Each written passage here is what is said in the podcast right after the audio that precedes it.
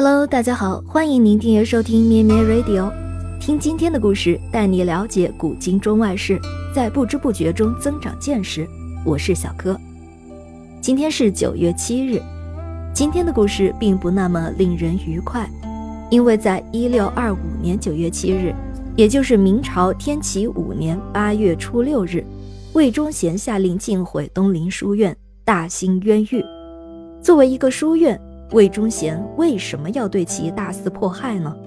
我们今天就一起来了解一下这段历史。东林书院位于现在的江苏省无锡市梁溪区解放东路，又称龟山书院，由北宋时期杨时所创建，后来被废弃了。到明代万历三十二年，也就是一六零四年，顾宪成等人重建东林书院。并在这里讲学。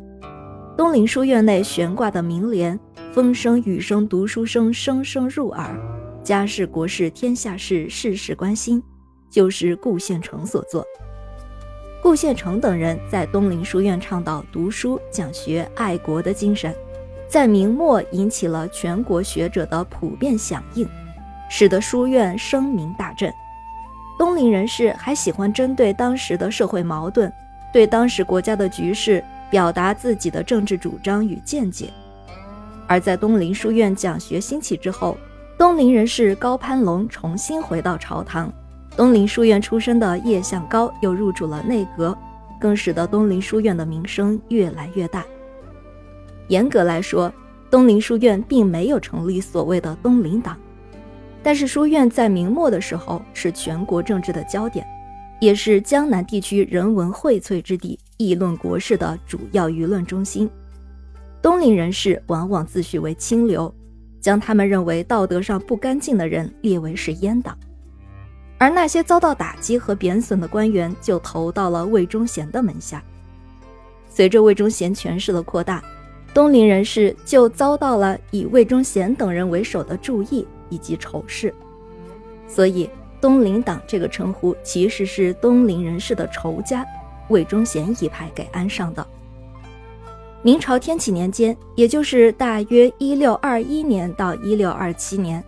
以魏忠贤为首的阉党把持朝政，弄权乱政，将与东林书院讲学者有联系的政治官员统称为东林党人，加以迫害，并大兴冤狱，向全国颁示共计有三百零九人的东林党人榜。进行公开通缉，还编造黑名册，比如《东林籍贯录》《东林点将录》《东林朋党录》等等。大批的东林人士遭到残酷打击迫害，许多人冤死遭狱。直到崇祯继位之后，魏忠贤的势力才被一网打尽，原来的东林冤案被翻案，东林书院也才开始起死回生。虽然历史上将东林人士称为东林党。但其实东林人士当时除了讨论政治之外，主要还是讨论学术。譬如当时东林书院的讲学活动，每次举办的时候，推举一个人作为主讲，以四书为蓝本，并且对此进行讨论。一直到东林书院的创始人去世之后，这个传统都一直被保留下来。东林党人后来经历的那些血雨腥风，其实是魏忠贤这帮专权人士自身弄权的需求。从而引发的对知识分子的杀戮，而东林人士无力自保，也正是知识分子对政治时局把握不足的体现。东林党已成历史，书院也成了旅游景点，唯有书院一雍堂内悬挂的对联“风声雨声读书声，声声入耳；家事国事天下事，事事关心”被广为传颂。不知你是否也喜欢这副对联呢？咩咩 Radio 也希望借由每一个今天的故事，成为您入耳之声中的一声，让您在不知不觉中增长见识。感谢您的收听，咩咩 Radio 陪伴每一个今天。